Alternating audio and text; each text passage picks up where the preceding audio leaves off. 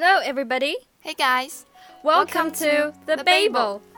I'm Shen Yijing, or you can just call me Sally. I'm Emma, aka Zhao Xi. Well, Emma, do you know what day was yesterday? It was um Wednesday Nah, it was a special day for you. for me. Uh huh. You know, November the 11th, also known as Singles Day. Oh, Emma, my poor little single dog. What's wrong with being single anyway? For your information, being single is more meaningful than shopping on online all day. Wait, what's wrong with shopping all day? Did you know that big sales were happening yesterday?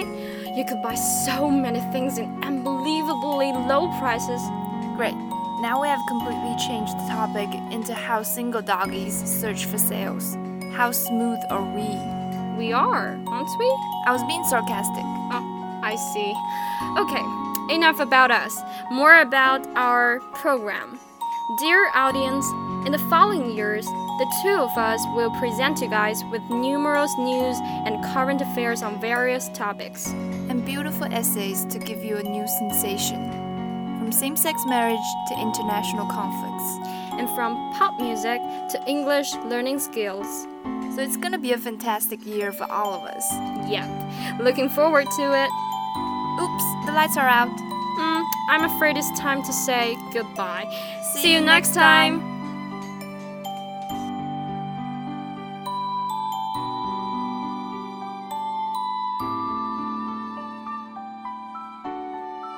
Hello everyone, so great to meet you guys. In the following semester, our voice will be heard every four weeks. First of all, let's make a brief introduction. The girl beside me is Scarlett. She majors in Spanish. Hello, I'm Scarlett. Nice to meet you. And the girl beside me is Diana, majors in diplomacy. We met each other for the first time. Thanks to the Babel from CBS, I get to know this cute girl. And here we have some words for all of you. We'd like to quote a dialogue of the movie Legally Blonde. It was for passion, courage of conviction, strong sense of self that we take our next step into the world. You must always have faith in people, and most importantly, you must always have faith in yourself. Diana, And Scarlett, every four weeks we will be here with you.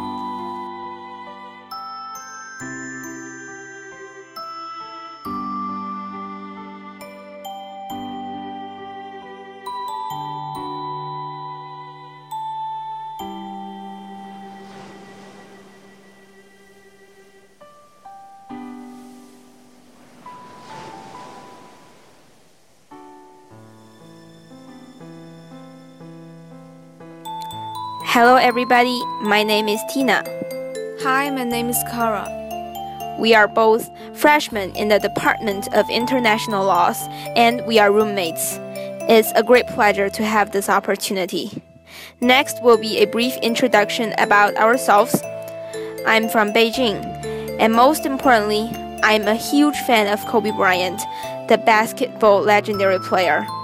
So I firmly support the Los Angeles Lakers. I love traveling to different places of the world. I'm fond of languages, whether it's a foreign language or regional dialects. Honestly, I'm a bit emotional, but I'm always happy and I want to pass positive energy to everyone around me. Now, let's hear what my roommate has to say. In case you guys have forgotten it, my name is Kara. I was born in Anhui. Then I have lived in Tibet, Chengdu, and Shanghai. And now I'm in Beijing.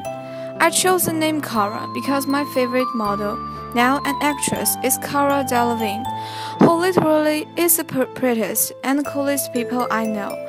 I love watching American TV series, listening to Ed Sheeran, Lana, Maroon 5, and so on. I love eating hot pot, watching film, shopping with friends, and I also love English. So I'm very glad to be here, to share my thoughts with you and to walk with everyone here at the Babel. I hope we'll have a great time together.